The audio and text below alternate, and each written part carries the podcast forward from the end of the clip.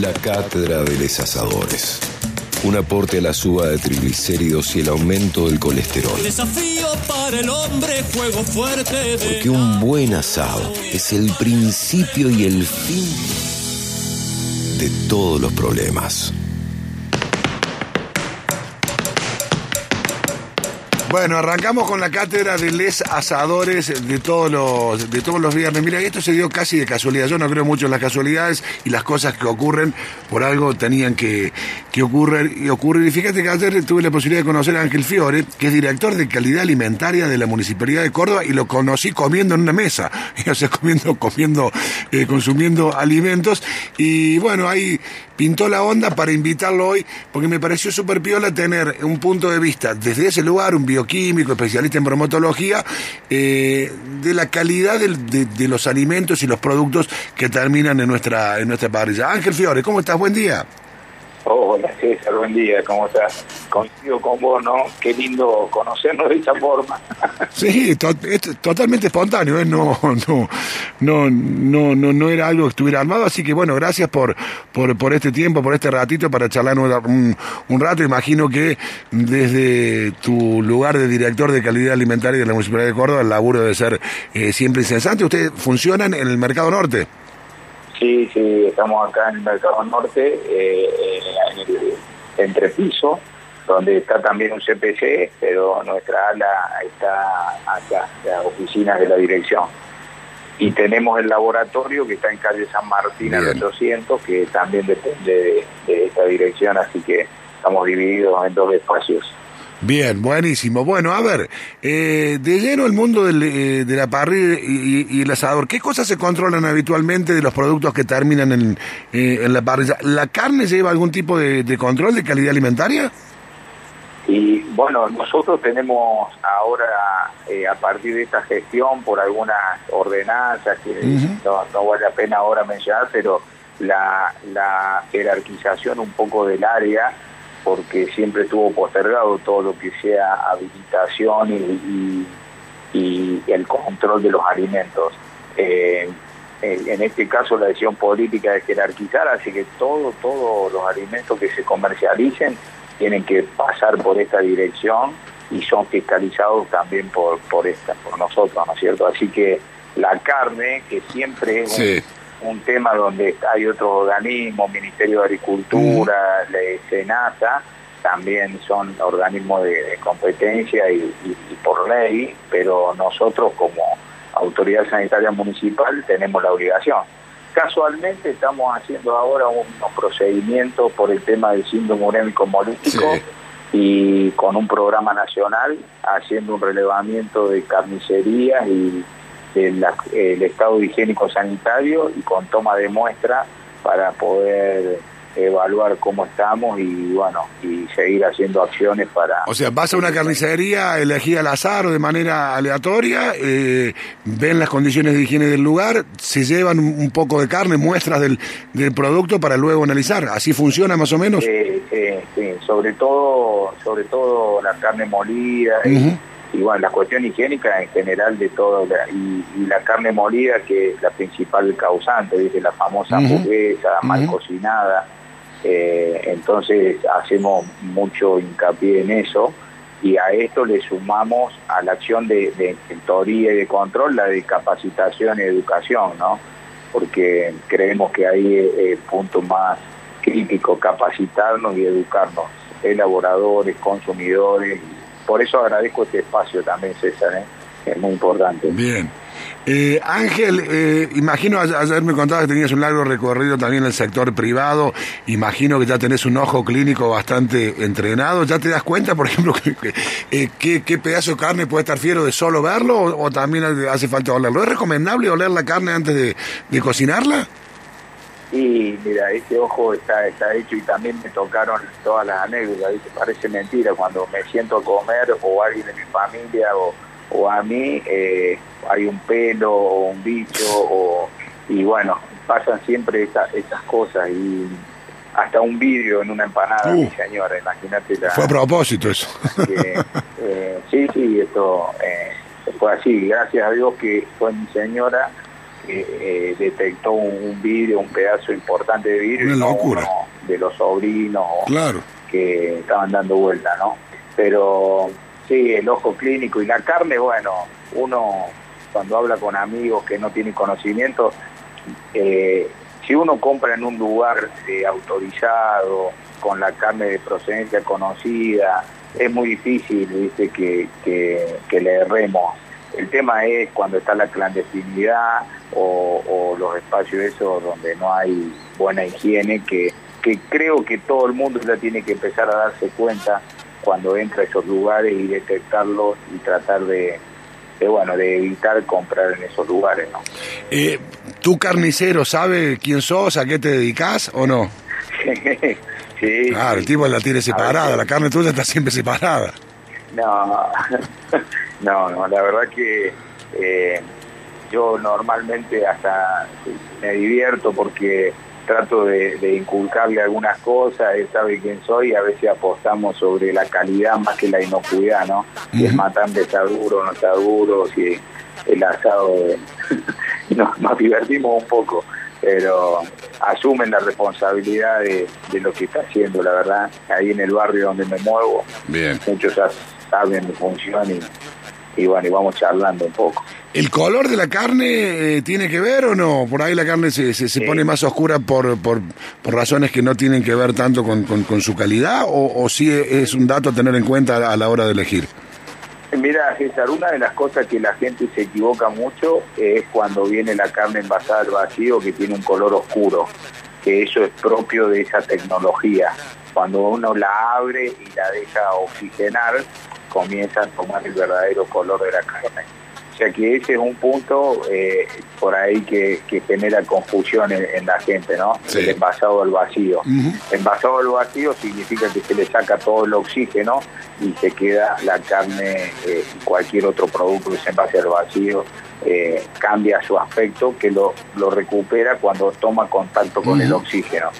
Después, el color normal de la carne, ya todos sabemos cuál es, ¿no? El rojo, el rojo lindo y cuando la grasa se empieza a estar amarillenta o el color eh, más oscuro ya significa que son animales viejos o bien el proceso de, conservación no fue el adecuado y está potencialmente riesgoso, ¿no? Potencialmente riesgoso. Cuando decís potencialmente riesgoso, quiere decir que aún cocinándola puede generar algún problema para la salud. Y mira, tenemos la suerte, pero esto lo, lo, tengo que decir, eh, pero no tenemos que, estar comprando la carne cuando la vemos en ese estado, porque la cocción como elemento de conservación eh, eh, es, importante y por eso no hay tantas datos epidemiológicos de enfermedades por el asado. ¿no? Quiero que se entienda bien este concepto pero cuando digo que tenemos que tener en cuenta ese, ese color y que está perdiendo la calidad, eh, es porque a veces hay bacterias que no solamente la bacteria es la que ataca, sino alguna toxina que produce la bacteria. Esa toxina eh, a veces son eh, resistentes al, al calor, son termoresistentes que se las llama. Entonces uno puede estar cocinando la carne, pero quizás la toxina se aguanta y se banca el calor y a veces la toxina es la que no produce la enfermedad. Bien. ¿Se entiende? Perfectamente, perfectamente. Eh, a ver, eh, pregunta de manual casi, para los que hacemos asados eh, de, manera, de manera habitual. El chinchulín. Ojo, le estamos preguntando a Ángel Fiore, le estamos preguntando al director de control de, alimentos de la Municipalidad de Córdoba, bioquímico, especialista en bromatología. ¿El chinchulín se lava o no se lava por dentro? Mira, eh, no, no, hay gente que lo hace y gente que no lo hace, partamos esa base. Y los datos que uno tiene es que bien cocinado, llegando a su temperatura lógica como toda carne, no pasa nada. Normalmente el chinchulín se come hasta bien seco y crocante, ¿no? Nadie lo come, eh, pero yo acostumbro a lavarlo y recomiendo lavarlo por una cuestión de que uno elimina el contenido eh, y, va disminuyendo la probabilidad de, algún riesgo. vuelvo a repetir, no quiere decir no comamos más chinchulín. Sigamos comiéndolo, pero yo aconsejo, recomiendo lavarlo. Bien. Y ya algunos especialistas que hacen los chinchulines para ponerle un toque más, eh, cuando lo hierven en leche, y lo tiernizan un poco y lo cocinan, ya ahí también están disminuyendo esa carga bacteriana ¿no? que tiene el chinchulín. ¿Y el lavado es enchufándolo en la, enchufándolo en la canilla como si fuera una manguera? Sí, no, yo no lo haría tan así, pero un buen lavado con agua corriendo y, agarrando el chinchulín y, apretándolo, uno va eliminando el contenido y, y después con la cocción bien hecha, por supuesto. Siempre voy a, recalcar eso, la, la temperatura. Ojalá pudiésemos todos tener un termómetro pincha carne en su casa, que no son muy caros, pero... Discúlpame, eh, ¿qué es eso? ¿Un termómetro pincha carne? Claro. Nunca lo usé. Mira, yo te voy a contar una anécdota. Si, yo fui a unas charlas en Buenos Aires y había un colombiano, un doctor, un, profesor, que me invitó a su casa a comer un asado. Un asado hecho por un colombiano. Imagínate que era una sensación. Y bueno, era muy agradable toda la conversación y él iba y venía a la parrilla varias veces y el asado no llegaba nunca. Entonces le dije, che, acá está pasando algo y me fui para la parrilla. Le digo, ¿qué pasa? A ver si un argentino te da una mano, porque claro. a mí me... Y cuando fui a la parrilla, que yo no la veía donde estábamos, eh, encontraba toda forrada en aluminio y tenía el termómetro pincha carne y estaba haciendo un trozo de carne eh, importante. Entonces le tomaba la temperatura con ese termómetro que pincha carne, vos podés introducirlo a la carne y el sensor se lleva el dato a un relojito arriba. Y él no sacaba la carne del asador hasta que no llegaba el centro de la carne a 65 grados. Y me miró y me dijo, tenés que hacer lo que promovés.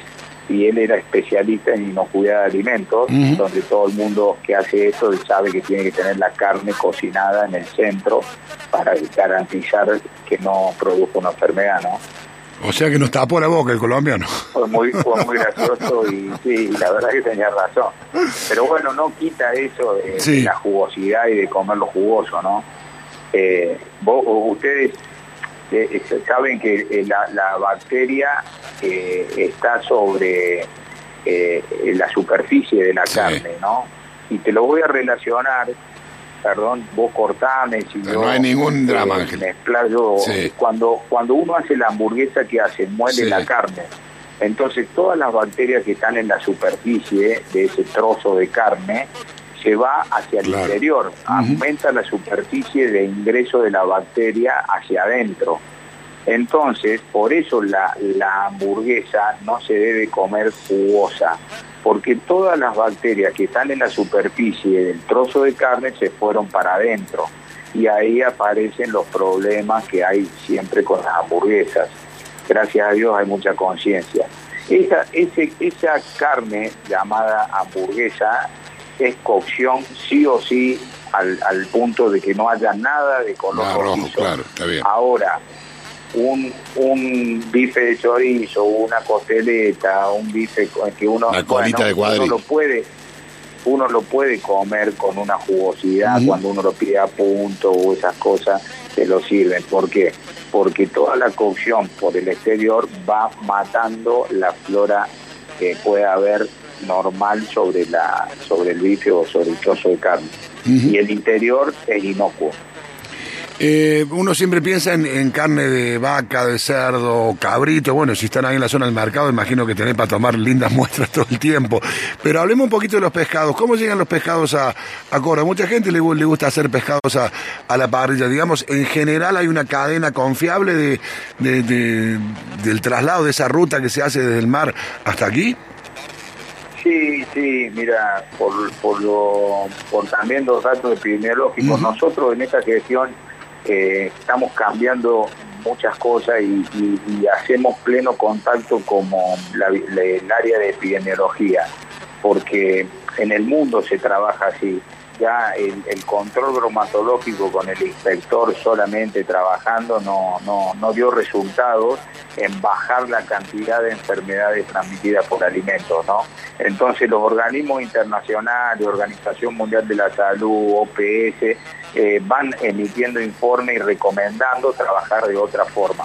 Y nosotros una de las formas es trabajar con epidemiología para que nos vaya diciendo qué datos tienen de enfermedades en la ciudad y así en la provincia o en la nación. A mí me interesa la ciudad. Y los datos de enfermedades o, a través de, de, consumir pescado no tenemos casi datos. Bien. Hay una cadena confiable siempre y cuando uno vaya a los lugares autorizados y habilitados. Siempre voy a también a recalcar eso. El comercio que está fuera de la formalidad no podemos, se nos está haciendo muy difícil. Durante la pandemia aumentó muchísimo todo ese tipo de negocios y estamos tratando de normalizarlo. Pero para contestarte tu pregunta, con el pescado, siempre que sean autorizados, la verdad que hay una buen, un buen circuito, llegan, llegan en buenas condiciones. Ángel, un gustazo y gracias por tu tiempo. No, César, gracias a vos y, y agradecido por promover esto de la del control. No, yo digo siempre, el mejor inspector es el consumidor, así que mientras más podamos transmitir eso por todos los medios, agradecidos. Un abrazo, hasta luego. Ahí estaba Ángel Fiori, que es director de calidad alimentaria de la Municipalidad de Córdoba, participando de la cátedra de los asadores. Otra mirada, otro, otra cosa a tener en cuenta a la hora de hacer el asado, de todo lo que termina en la parrilla, que no siempre es solamente eh, carne de vaca. Bueno, eh, interesantísimo, me gustó. Él es director de calidad alimentaria de la Municipalidad de Córdoba, bioquímico, especialista en, bromatología. Bueno, a ver, eh, con los amigos de Gran Fuego, escuché el consejo, el tipo y de los amigos, escucha, grábalo Juancito. Mira, a ver si lo haces el domingo. Cazuela de molleja. Viernes de clásicos en Mira quién habla. Soy Ricky Rodríguez de Gran Fuego y en esta oportunidad te voy a enseñar una cazuela de mollejas al verdeo que es una verdadera bomba, un recetón para ser un buen anfitrión. Así que toma nota.